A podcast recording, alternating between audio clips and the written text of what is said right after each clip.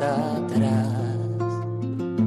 Sacerdote, la vida pone en juego, pastores para el pueblo, un guía a la verdad. Sacerdote, tan rico en los esfuerzos, tan pobre en los no quiero, pues quiere siempre ahora Comienza en Radio María, Sacerdotes de Dios, Servidores de los Hombres, dirigido por el Padre Miguel Ángel Arribas. En sus manos da el pan de vida.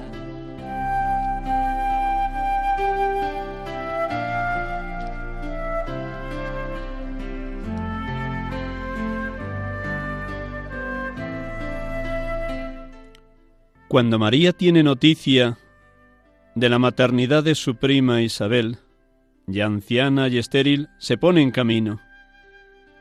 No por falta de fe en la profecía, ni por dudar del anuncio, sino llena de alegría para cumplir un servicio entrañable. En la prontitud de la alegría, María se dirige hacia las montañas.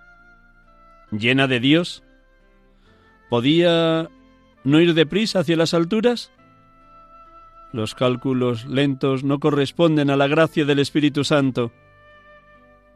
Aprended la solicitud que debéis tener acerca de vuestras parientes que van a ser madres.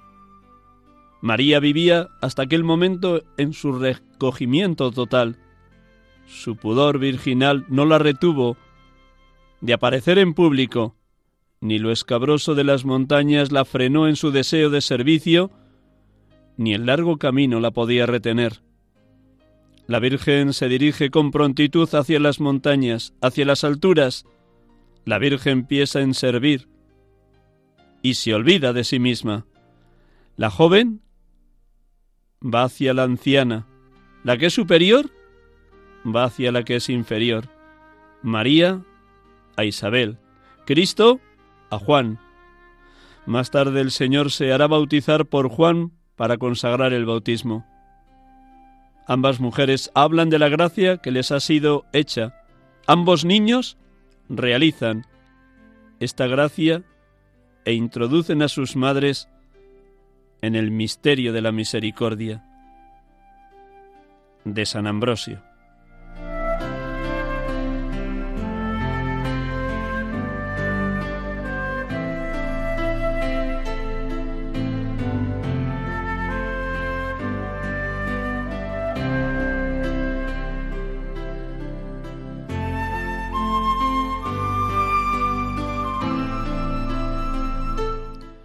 Buenas tardes, hermanos y amigos. Gracias por su compañía, gracias por su oración en favor de la santidad de los seminaristas y de los sacerdotes, tanto los sacerdotes religiosos como los sacerdotes seculares. Gracias por acompañarnos, por hacer posible que la radio sea instrumento de comunión y de unidad en el seno de la Madre Iglesia. Gracias porque todos tenemos conciencia de necesitarnos unos a otros.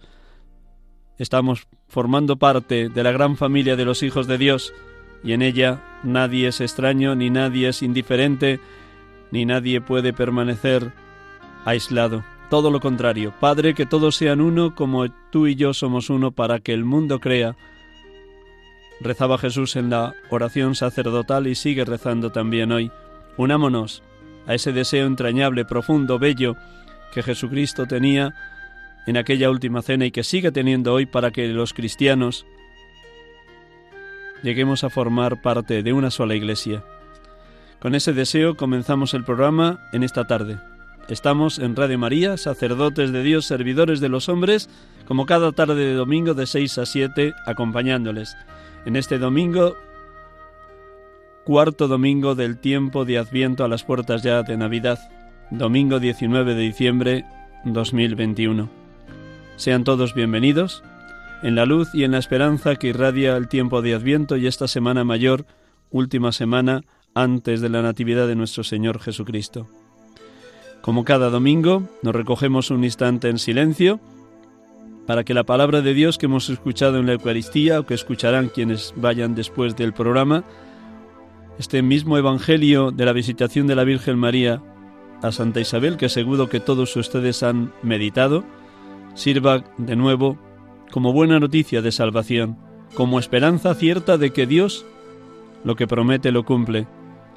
Lo que Isabel anunció a la Virgen María en aquella escena de la visitación sigue siendo una palabra llena de vida también hoy para nosotros. También nosotros hoy queremos reconocer a la Madre, a la Virgen María, como la bendita entre las mujeres, como la bienaventurada que ha creído en la palabra de Dios.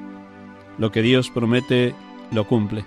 También hoy nosotros creemos como la Virgen María que la palabra de Dios se cumple si nos abandonamos en las manos de Dios, si decimos como ella en la Anunciación, hágase en mí según tu palabra. Un instante en silencio, en oración, en acogida de la palabra, en profundo recogimiento, para que esta escena del Evangelio toque lo más profundo de nuestra persona y nos ayude a vivir este último tramo del Adviento llenos de luz y de esperanza.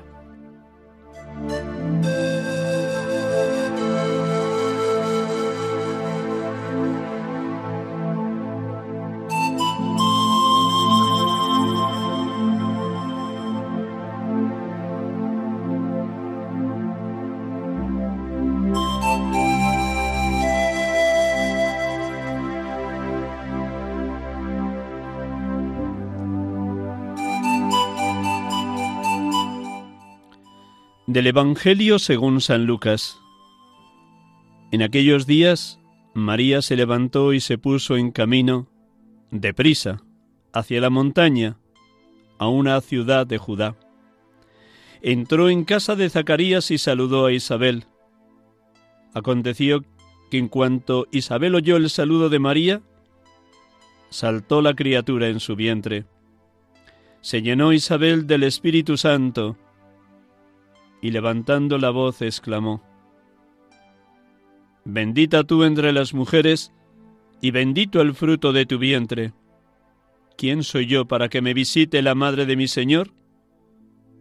Pues en cuanto tu saludo llegó a mis oídos, la criatura saltó de alegría en mi vientre.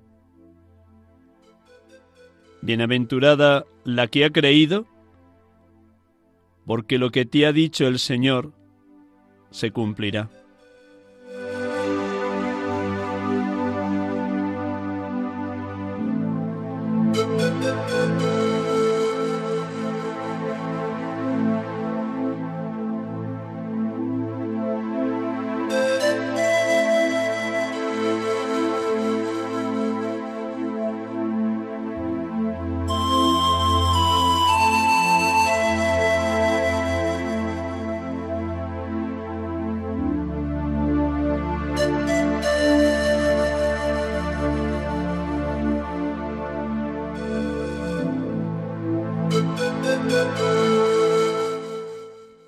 Bendita eres, Virgen María, entre todas las mujeres, por ser la elegida de Dios, la graciada del Altísimo, la que llevó en su vientre al Salvador, la que marchó presurosa a la montaña de Judea para asistir a tu pariente Isabel, embarazada ya de seis meses, aquella mujer anciana. Bendita eres, María, entre todas las mujeres, porque llevaste la alegría, la luz, la fortaleza y la esperanza a ese matrimonio anciano, Isabel y Zacarías, que esperaban un retoño en su vejez, a Juan el Bautista, el precursor, la voz que clamaba en el desierto, porque para Dios nada imposible. Bendita eres, Virgen María, porque la presencia del niño Dios en tus entrañas hizo saltar de gozo a la criatura que Isabel llevaba en su vientre. Sí, todas las naciones y todas las generaciones de la tierra te saludamos una y otra vez como Isabel. Bienaventurada tú que has creído, porque lo que te ha dicho el Señor se cumplirá. Gracias, Padre, por nuestra Madre, María, cuya presencia en la casa de Zacarías e Isabel suscitó en ella esta pregunta. ¿Quién soy yo para que me visite la madre de mi Señor? También nosotros hoy nos asombramos de la cercanía de nuestra madre, de su sí a tu voluntad, de su acogida a la misión de ser madre del Hijo de Dios, de su presteza para ir hasta el pueblo donde vivía Isabel para asistirla en los últimos meses de embarazo. Gracias, Señor Jesús, porque siendo todavía criatura en el seno de María, ya irradiabas la luz, la alegría, el gozo, la paz, la fuerza del Espíritu Santo, de modo que Isabel pudiera reconocer que María te llevaba en sus entrañas. Espíritu Santo, Espíritu de verdad, Espíritu de Dios, ven, ven a nuestras vidas. Llénanos de tu capacidad de admiración, de desbordamiento de gozo ante esta escena de la visitación de la Virgen María Isabel, para que también nosotros hoy quedemos colmados de tus dones y tus frutos, y podamos reconocer que la presencia del Niño Dios en este acontecimiento nos suscita el mismo gozo de Isabel y nos ayuda a preparar el acontecimiento ya cercano de su nacimiento. Gracias, Espíritu Santo, porque nos fortaleces en la fe, nos acrecientas en la esperanza, nos redimensionas en el amor, nos llamas a ser humildes y sencillos como María, Isabel y Zacarías. Nos sacas de nuestras comodidades para que vayamos a socorrer y servir a tantos hermanos nuestros que están solos, o abatidos, o en apuros, o con enfermedades, o marginados por la sociedad, o no queridos por nadie. Oh Paráclito, oh Consolador Divino, haznos prontos y generosos en el servicio a cuantos nos necesitan.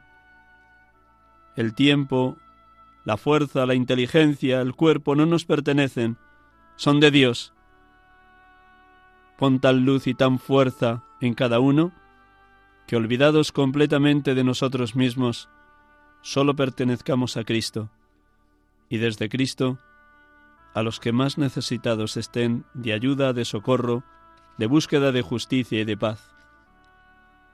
Bendito seas, Espíritu de Dios, Espíritu de amor. Adorado, oh Dios amor, oh Dios Santa Trinidad, oh Dios perfectísima comunión de los tres, Padre, Hijo y Espíritu Santo. Habitad por completo en cada uno de nosotros. Habitad en cada comunidad cristiana. Habitad en la Iglesia para que ésta viva en un eterno y permanente Pentecostés. Adorado Dios amor, belleza inefable, dulzura eterna.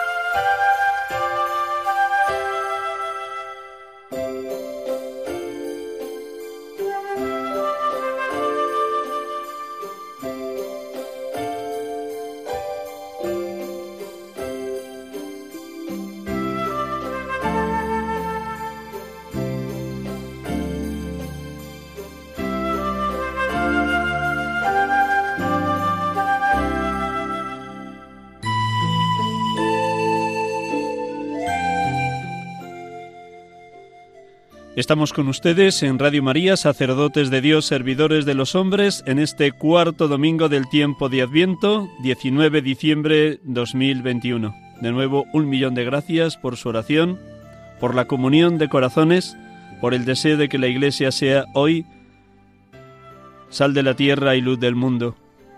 Una Iglesia que necesita un permanente y constante Pentecostés.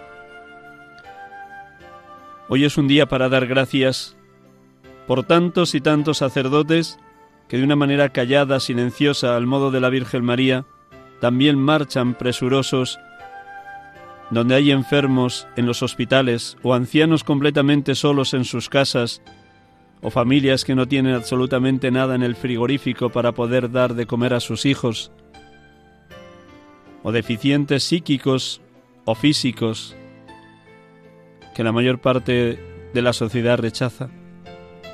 Demos gracias a Dios por tantos sacerdotes que de manera callada, silenciosa, al modo de San José, el esposo de la Virgen María, siguen dándolo todo sin esperar nada a cambio en pura gratuidad.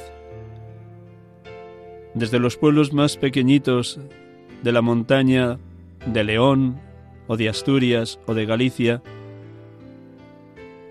o en las llanuras de La Mancha o de Castilla-León,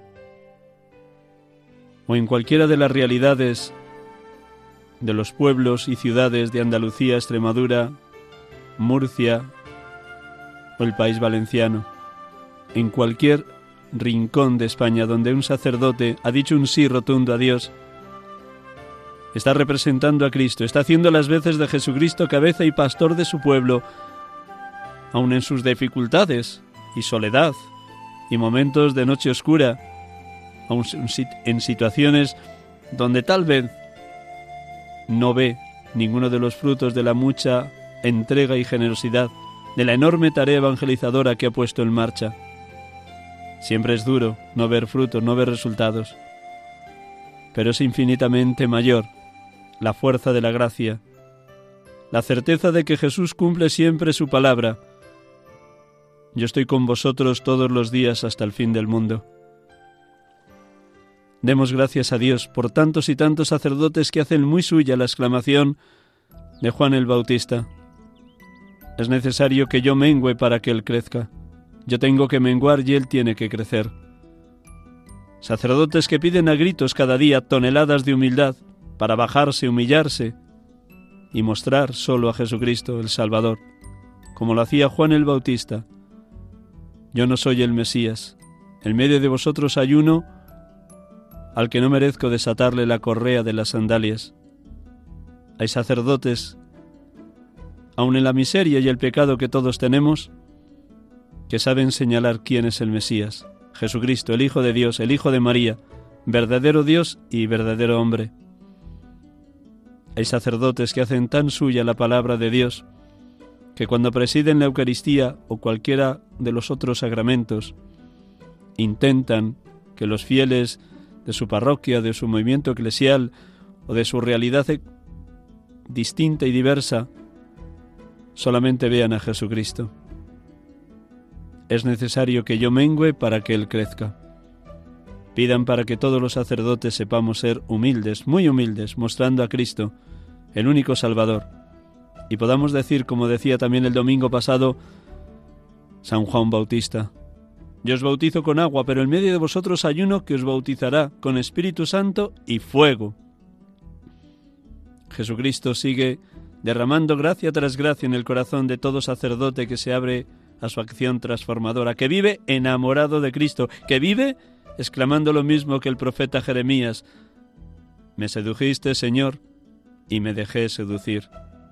Sí, es verdad que puede haber sacerdotes cansados o desilusionados, o en horas de crisis en su camino vocacional.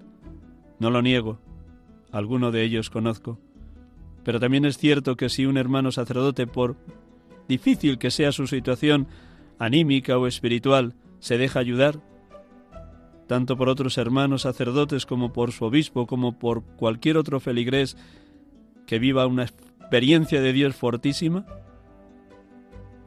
ese sacerdote puede salir de ese momento de crisis o de hundimiento, o de noche oscura, o de acedia, o de soledad. Dios lo que promete en su Hijo Jesucristo lo cumple. Yo estoy con vosotros todos los días hasta el fin del mundo. Yo estoy contigo, hermano sacerdote, por difícil que sea la situación que atraviesas, porque te quiero sacerdote santo, te necesito sacerdote santo, para que en ti el vuelo de Dios que te ha sido confiado pueda descubrir quién soy yo, el Hijo de Dios, el buen pastor que ha dado la vida por las ovejas en la cruz y sigue entregando su vida en cada Eucaristía. Sí, hermanos y hermanas, Jesucristo sigue diciéndonos a los sacerdotes, a los consagrados y consagradas, a los laicos, a todas las familias, he venido para que tengan vida y la tengan en abundancia.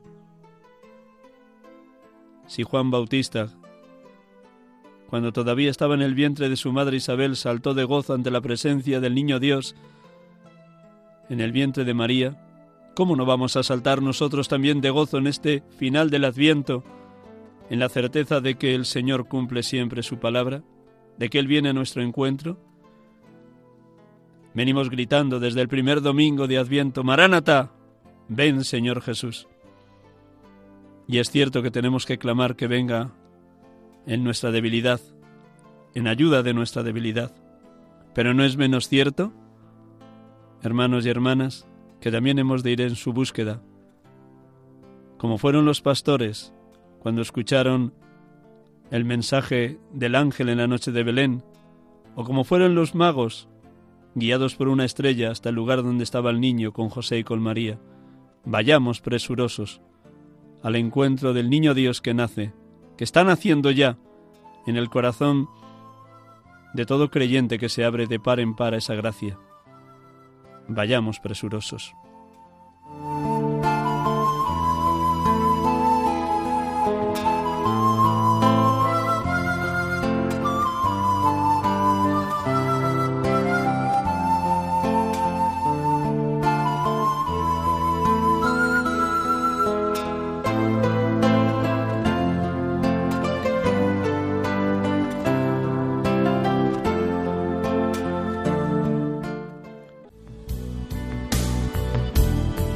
Cuando decimos que en Adviento pedimos la venida del Salvador, no hablamos de teorías. Realmente nuestro mundo está herido por el egoísmo, la autosuficiencia, la indiferencia, la desesperanza, las adicciones. Por ello, Jesucristo quiere nacer de nuevo en nuestro corazón para sanarlo y hacerlo capaz de esperar y amar.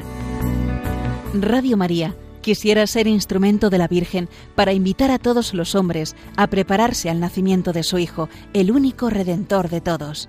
Para ello necesitamos la ayuda posible de cada uno en forma de oración, sacrificios, voluntariado y donativos. Colabora. Puedes hacerlo sin moverte de casa, con una simple llamada al 91 822 8010 o a través de nuestra página web www.radiomaria.es, donde verás los números de cuenta a donde podrás realizar una transferencia bancaria o a través de pasarela de pago con tarjeta. Además, tenemos disponible el método de pago Bizum. Y si quieres que tu donativo desgrabe, no olvides indicar tus datos personales, incluido tu NIF.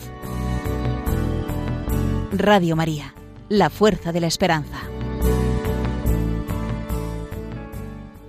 Sacerdotes de Dios, servidores de los hombres en esta tarde de domingo 19 de diciembre de 2021. Todos somos conscientes que la radio de la Virgen, la radio de María, necesita ayuda. En cualquiera de las facetas que tantos y tantos de ustedes prestan generosamente, o bien a través de oraciones, o bien a través del voluntariado en los pueblos y ciudades de toda España, o bien a través de las aportaciones económicas, o bien a través de ese gesto siempre solidario de ayudarnos y de animarnos a los que intentamos sacar adelante de la manera más gratuita posible cada programa. Como Dios no se deja ganar en generosidad, todo lo que damos gratis, Dios lo multiplica. Jesús lo dice claro. Dad gratis lo que habéis recibido gratis. Todo, absolutamente todo, lo hemos recibido por pura iniciativa divina. La vida, la familia, la cultura, el trabajo, la casa que nos cobija, la fe, la pertenencia a la Iglesia, los sacramentos, la vocación a la que cada uno ha sido llamado, la perseverancia en la Iglesia y en la vocación, y tantas y tantas otras realidades, se nos han dado en pura gratuidad, en pura iniciativa divina. Pues que también escuchemos este mensaje que nos regala Dios a través de Radio María para colaborar de la manera más generosa posible en el mantenimiento de la radio de la Virgen.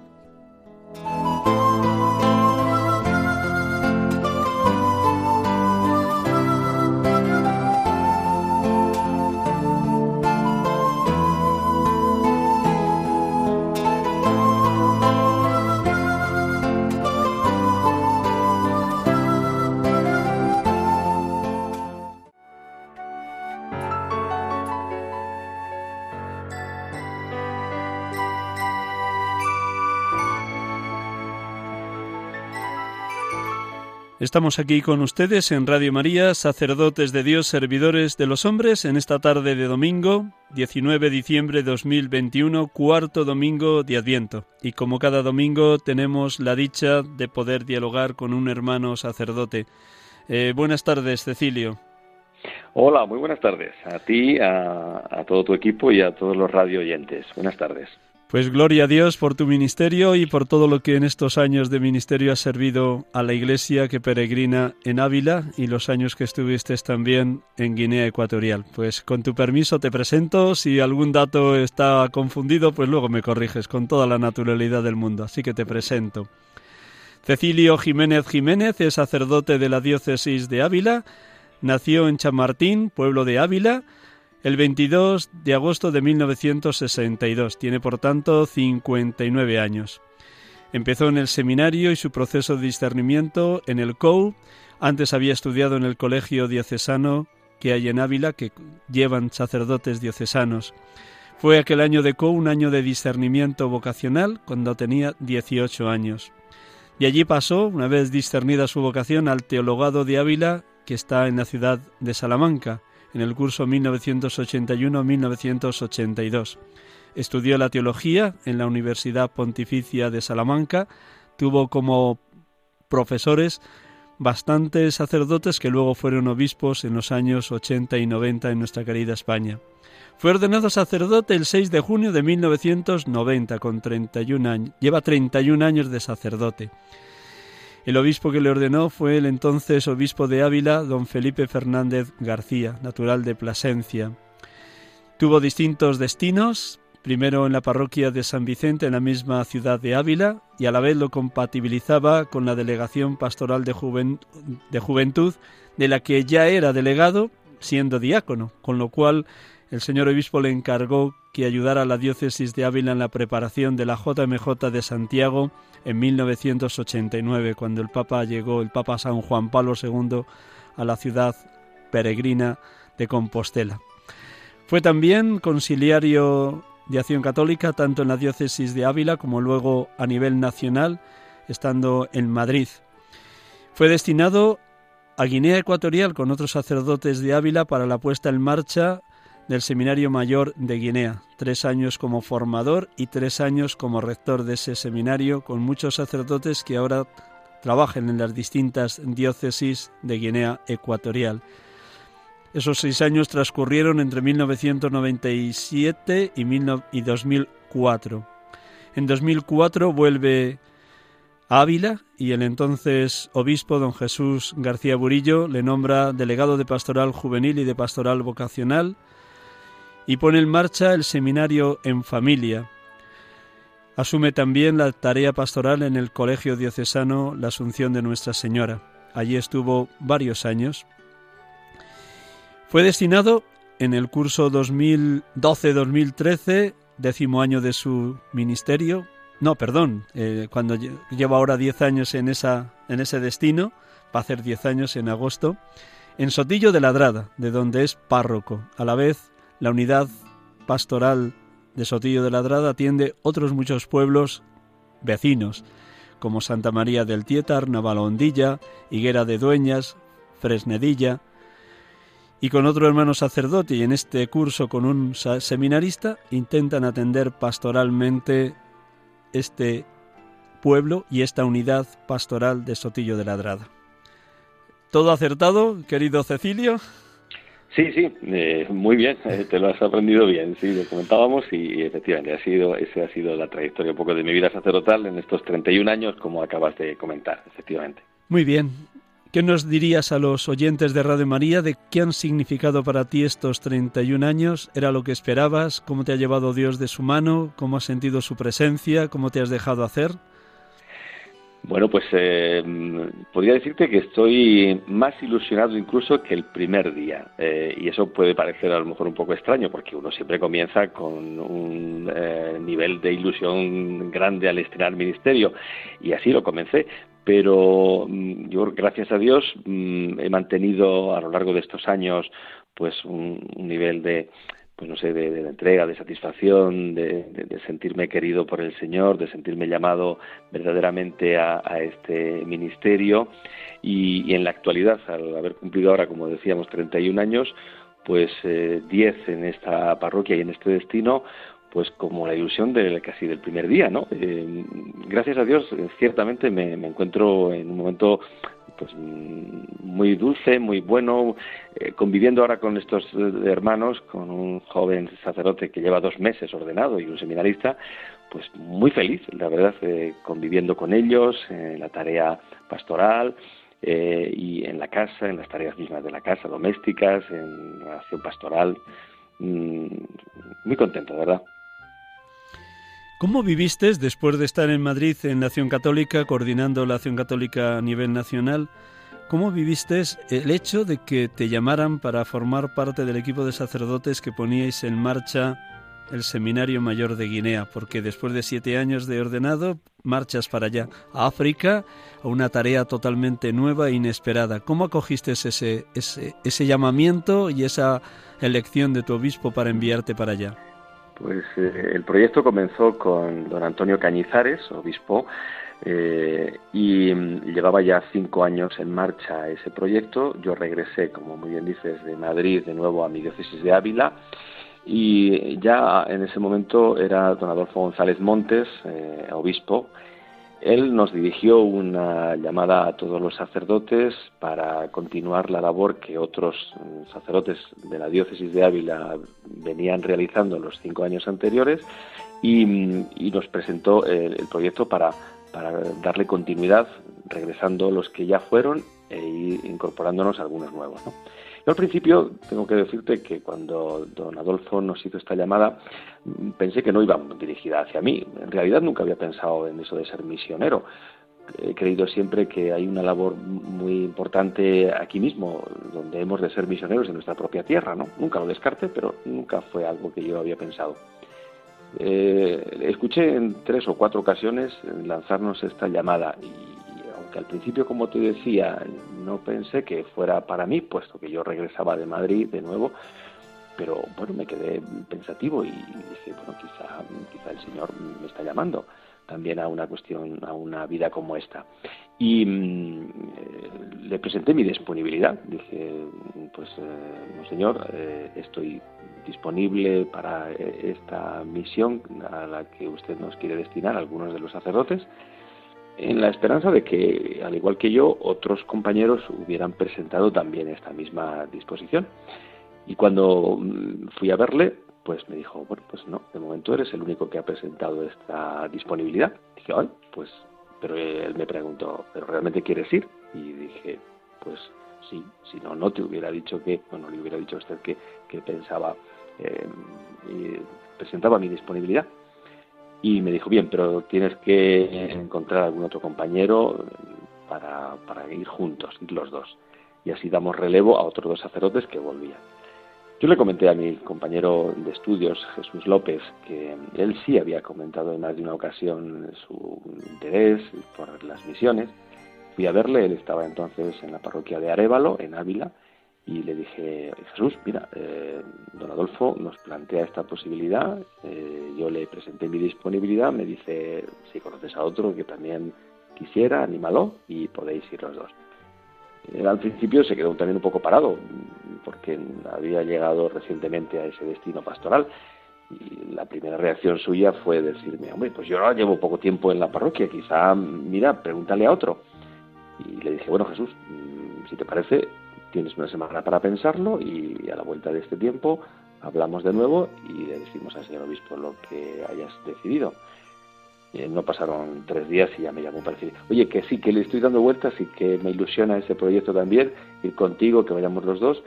Y, bueno, pues así, nos presentamos al obispo y, él nos dijo, pues nada, preparaos durante este mm, tiempo que queda para finalizar el año, el curso pastoral, porque a principios de septiembre iréis de nuevo para allá. Y, bueno, pues eh, así fue, así fue. La verdad es que un poco eh, África me asustaba un poco porque entiendo que, como después comprobé que es un continente pues, muy distinto, eh, con, pues, una cultura, religiosa distinta y lógicamente pues al principio costó un poco, pero luego ha sido toda una experiencia extraordinaria. Cecilio, arrímate bien al, teléfono porque si no se nos va la voz, si te alejas un poquito, así que gracias. ¿Cómo acogiste esa realidad, como bien señalas, tan distinta en cultura, en costumbres, en itinerario eclesial, mucha más joven que en la iglesia que peregrina en España, la acogida de los seminaristas, su proceso de discernimiento, el apoyo de los obispos? ¿Cómo fue esa realidad en esos seis años que estuviste en Guinea? Pues mira, em, tengo que decir que cuando eh, llegué y puse pie en la escalería del avión para descender ya en Malabo, la capital de la isla, pues eh, me quedé como eh, parado, puesto que sentí una, un golpe de calor fuerte y dije, uy, que me ahogo, ¿no? bueno, esa, esa la primera impresión al tomar contacto con un clima ecuatorial, ¿no? Y bueno, poco a poco indudablemente me fui haciendo. Es verdad que la primera semana aquello me parecía difícil de soportar y, pensé, no sé si este es el lugar para mí, eh, pero también dije claramente, si he venido y estas son las condiciones ambientales, tengo que poder con ellas y fue como quien cambia un chip y, de repente pues de estar todo el día empapado e incómodo Bien, pues, pues sí, uno está sudado todo el día porque la humedad y el calor es fuerte, pero con la convicción de que esa era la realidad que debía de asumir, pues eh, comencé a caminar, ¿no? ciertamente, cuando llegué al seminario, eh, salieron a recibirme pues un grupo de 15 o 20 seminaristas y, mm, bueno, pues eh, me parecieron todos iguales. Dije, pero Felipe, que era el compañero sacerdote que estaba en ese momento allí y también acudió con ellos a abrazarme, pues les iba, me los iba presentando y digo, pero ¿cómo te puedes saber el nombre si son todos iguales? Esa la primera reacción, ¿no? Luego, indudablemente, pasaron unos días y rápidamente uno mm, pues distingue claramente los rasgos de unos y de otros, ¿no? Bien, eh, mm, como decía, mm, fue una experiencia realmente preciosa, ¿no?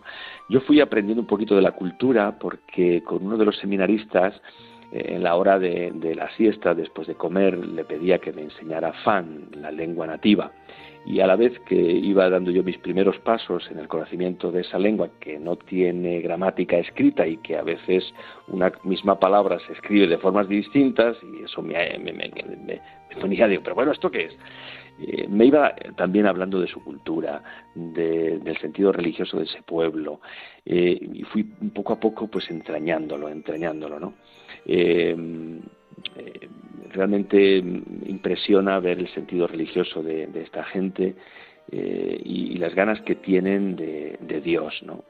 y cuando a veces me llamaban para preguntarme por mi vida en la misión, les decía, pues estoy encantado todos pensaban de lo difícil que podría ser desarrollar allí esta tarea misionera, pero yo comprendía que aquí en nuestro mundo a veces es más difícil porque Dios es más refractario aquí. Eh, a veces mm, en nuestro mundo actual, aquí en nuestra realidad, nos toca sembrar como en asfalto, ¿no?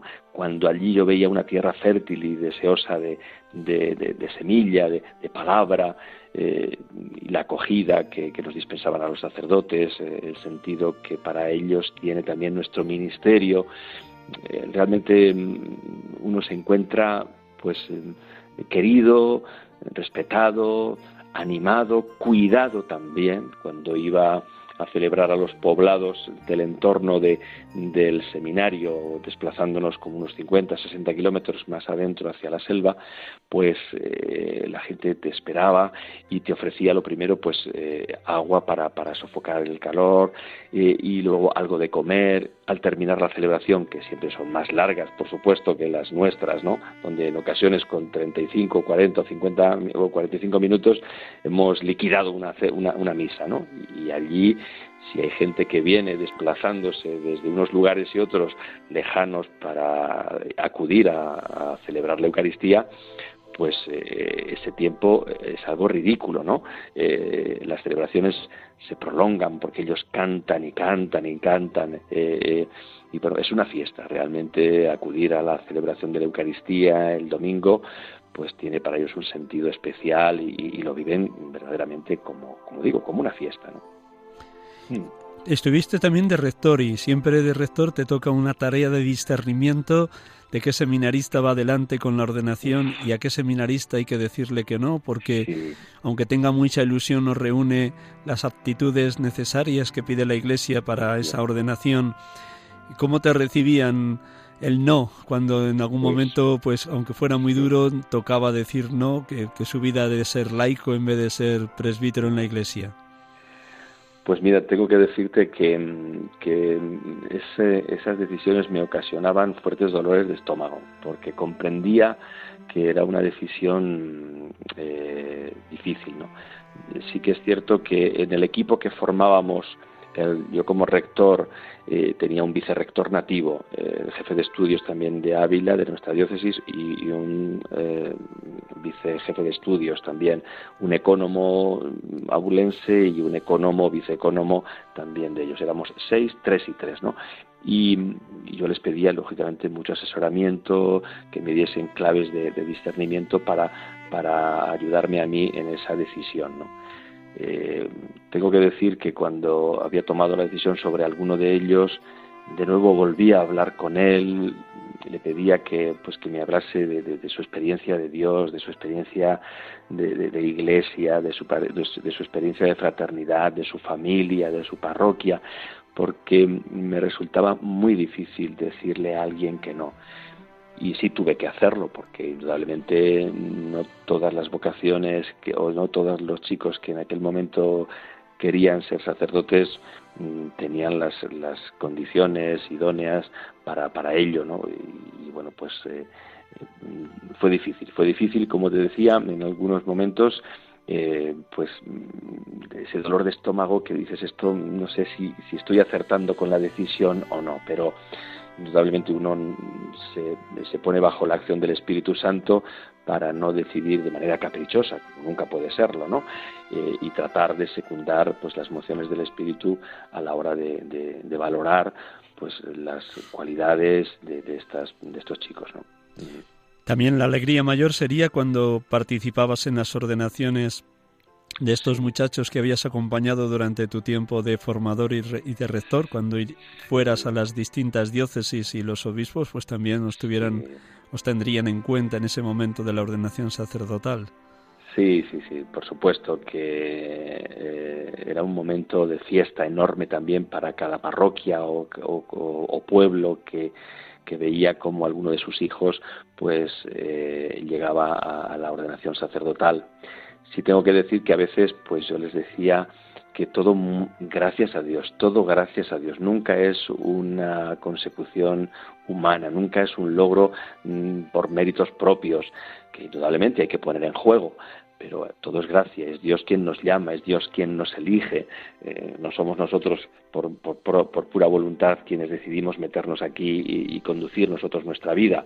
Claro que Él pide de nosotros mm, toda la disposición y apertura para que la acción del Espíritu trabaje nuestro barro y, nos modele y, nos haga conforme a, su corazón, ¿no?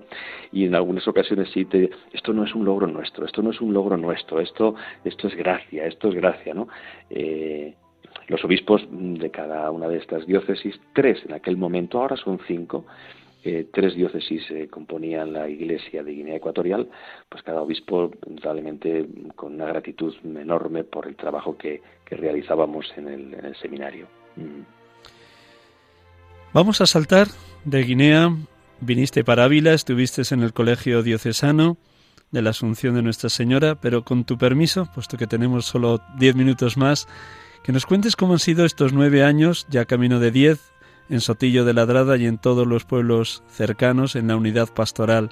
Qué riqueza te ha regalado Dios a través de la gente de estos pueblos, del trabajo en común con otros hermanos sacerdotes, también con la presencia de la vida consagrada en Sotillo, tanto a las hijas de la caridad como a las marianistas, como las agustinas de la conversión.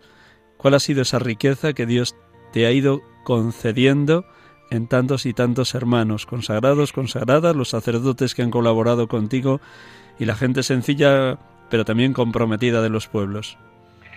Sí, tengo que decirte que eh, cuando eh, don Jesús García Burillo me pidió dejar el colegio diocesano, eh, mis tareas académicas y, también la pastoral, que era mi principal cometido y mi principal misión en los colegios, me costó mucho dejarlo porque estaba mm, contento, me gustaba la batalla del aula con los chicos, ¿no? y también con el claustro de profesores tenía una relación muy cercana.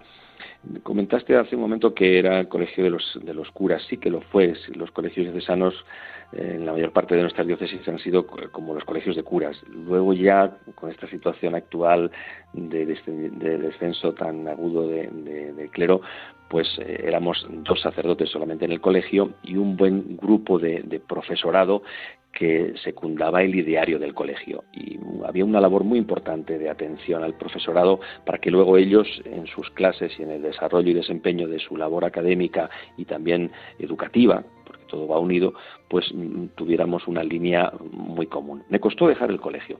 Eh, venía a una parroquia, nunca había sido párroco, aunque llevaba ya bastantes años de sacerdote, y me estrenaba en algo, en algo pues distinto y nuevo, ¿no?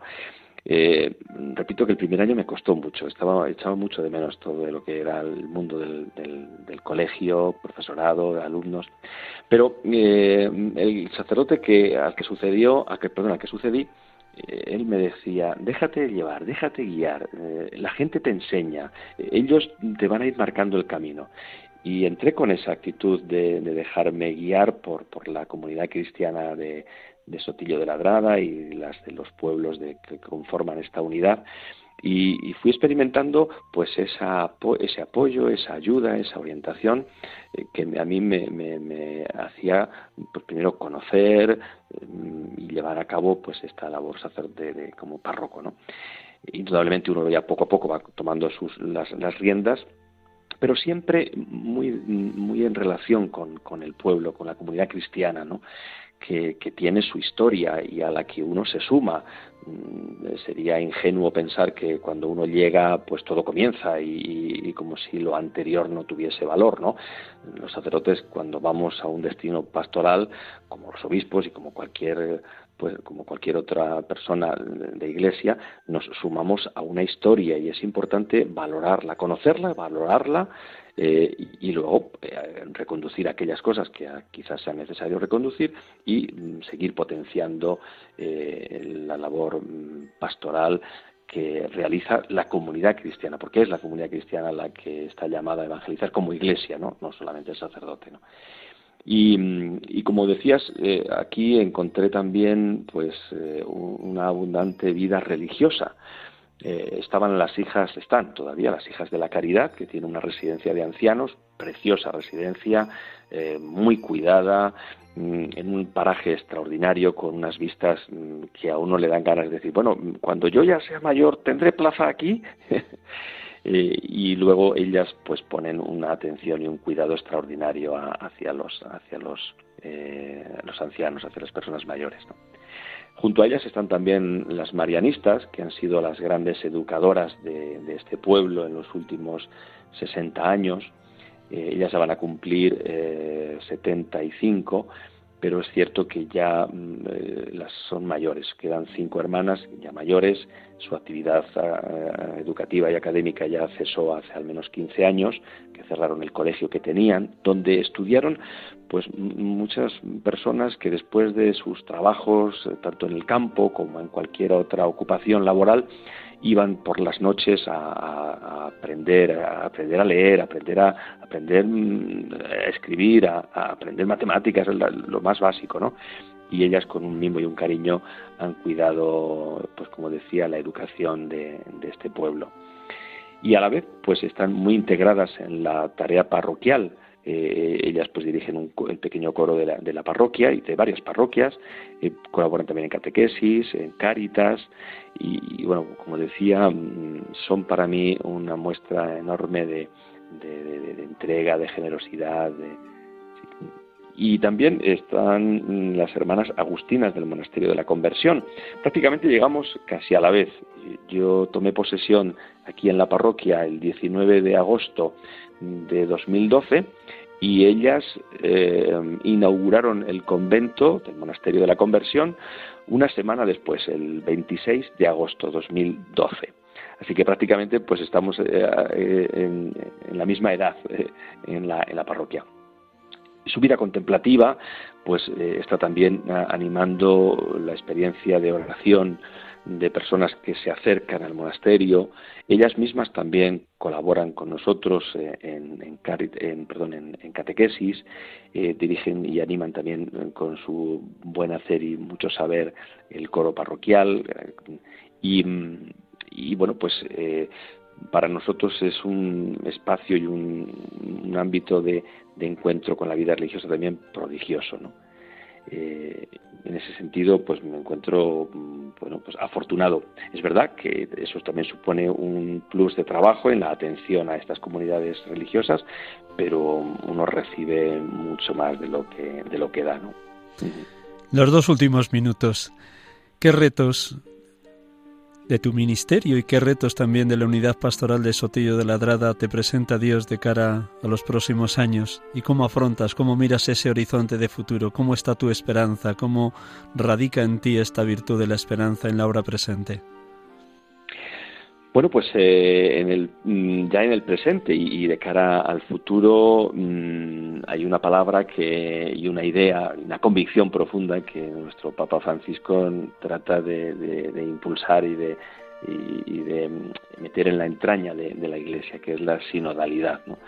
Eh, me parece que mm, todo el espíritu que quiere eh, introducir en la Iglesia este concepto, esta idea, este modo de, hacer Iglesia, de ser Iglesia, pues no deja de ser un reto para, para, para mí como sacerdote en, el deseo de animar y alentar pues todas las experiencias mm, de sinodalidad que ya venimos, venimos eh, haciendo, pues desde los consejos parroquiales, desde los grupos de adultos, desde el trabajo con los catequistas, donde ellos fundamentalmente pues, pues están en esa tarea eh, diaria. Eh, todas estas experiencias, repito, pues alentarlas, animarlas, ¿no? Mm, hay un campo importante que es todo el tema de la pastoral familiar. Para mí en este momento supone un reto importante.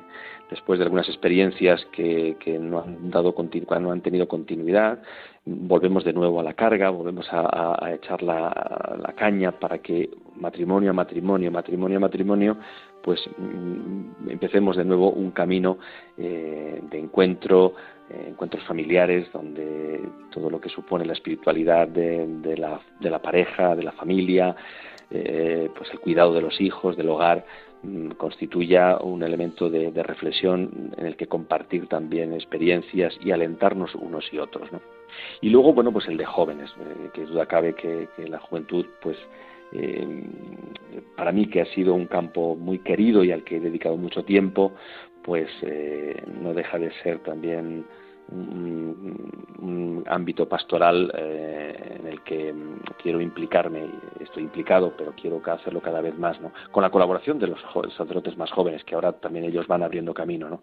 Aquí tuvimos la experiencia el, este verano pasado y, el, y el, anterior, ¿no? Porque tuvimos la pandemia, dos anteriores, del festival del Life Giving Fest, que ha sido bueno pues una iniciativa y una experiencia novedosa también donde en un ámbito ecuménico donde participaron pues también hermanos evangélicos pues em, tuvimos una semana de, encuentros eh, donde la música eh, la oración em, el deporte eh, nos llevó a, compartir con 100 jóvenes que acudieron a este festival pues una experiencia bonita de, mm, pues de búsqueda del Señor, de encuentro ecuménico, como decía hace un momento, y, por aquí también me parece que hay todo un gran reto importante para bueno, pues ir desarrollando aquellas ideas fundamentales que desde el Concilio Vaticano II quisieron impulsarse en la Iglesia y que no hemos de dejar parar, ¿no? Seguir adelante con ellas. Tenemos que ir terminando. Tendríamos para otra hora, así que otro domingo, si tú me das permiso, te volvemos a llamar para compartir con los oyentes de Radio María esta experiencia de Dios que, que el Señor te ha regalado. Voy a recordar a nuestros oyentes, a los que se hayan unido ya iniciado el programa, con quien hemos dialogado hoy. Cecilio Jiménez Jiménez, sacerdote de la diócesis de Ávila y que ahora mismo es el párroco de la unidad pastoral parroquial de Sotillo de Ladrada y de todos los pueblos circundantes. Muchas gracias Cecilio, Dios te bendiga y que los oyentes oren por ti y por tus pueblos. A todos los oyentes, muy buenas tardes, feliz domingo en este cuarto domingo del tiempo de Adviento y ya feliz Navidad porque si Dios quiere el próximo domingo ya estaremos habiendo celebrado la Natividad de nuestro Señor Jesucristo. Feliz tarde, feliz semana y hasta el próximo domingo si Dios quiere. Adiós y un abrazo a todos.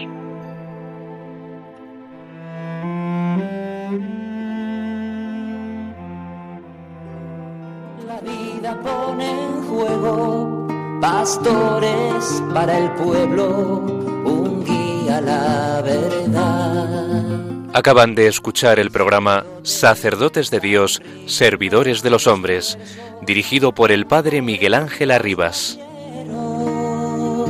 Pues quiere siempre ahora ya.